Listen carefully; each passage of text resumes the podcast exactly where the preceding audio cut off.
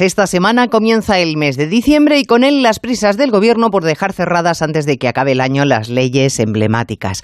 Mañana va a Consejo de Ministros la de Familias, pero quedan pendientes la reforma de la ley Mordaza y de la ley Trans en las que los socios tienen aún enormes diferencias.